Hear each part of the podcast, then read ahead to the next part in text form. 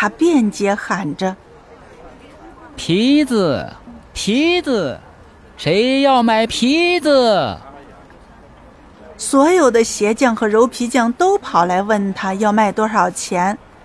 大克劳斯说道：“每张卖一斗钱。”你是不是疯了？你以为我们的钱是拿斗量的吗？大伙异口同声的说道：“皮子，皮子，谁要买皮子？”他又喊了起来。对每个问价钱的人，他都回答说：“一斗钱。”他想要耍弄我们。大家一起说道。于是鞋匠拿上皮带，柔皮匠拿上皮围裙，追打大克劳斯。他们朝大克劳斯愤怒地吼道：“皮子，皮子！好，我们给你一张血淋的猪皮，滚出城去！”他们喊着，大克劳斯只得飞快地夺路而逃。他从来没有这样让人揍过。大克劳斯回到家的时候，这么说道：“哼，我非要叫小克劳斯赔偿不可，我要揍死他。”这时，小克劳斯的老祖母死了。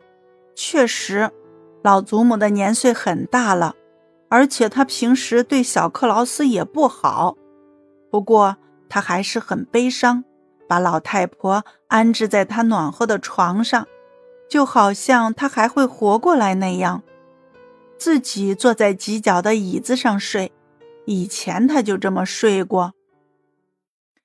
夜里，小克劳斯正睡着，门开了，大克劳斯拿着斧子走了进来。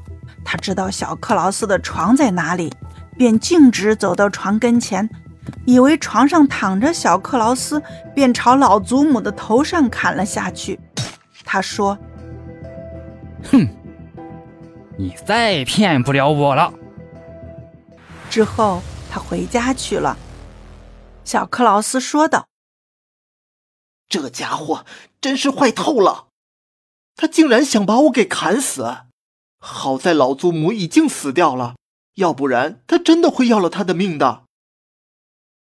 他给老祖母穿上了最好的衣服，从邻居家里借来一匹马，把马套上了车，然后把老祖母扶好，坐在车后面的座位上，让他在马行进时不会跌下来。小克劳斯驾车穿过了树林，太阳出来的时候，他们来到了一个旅店。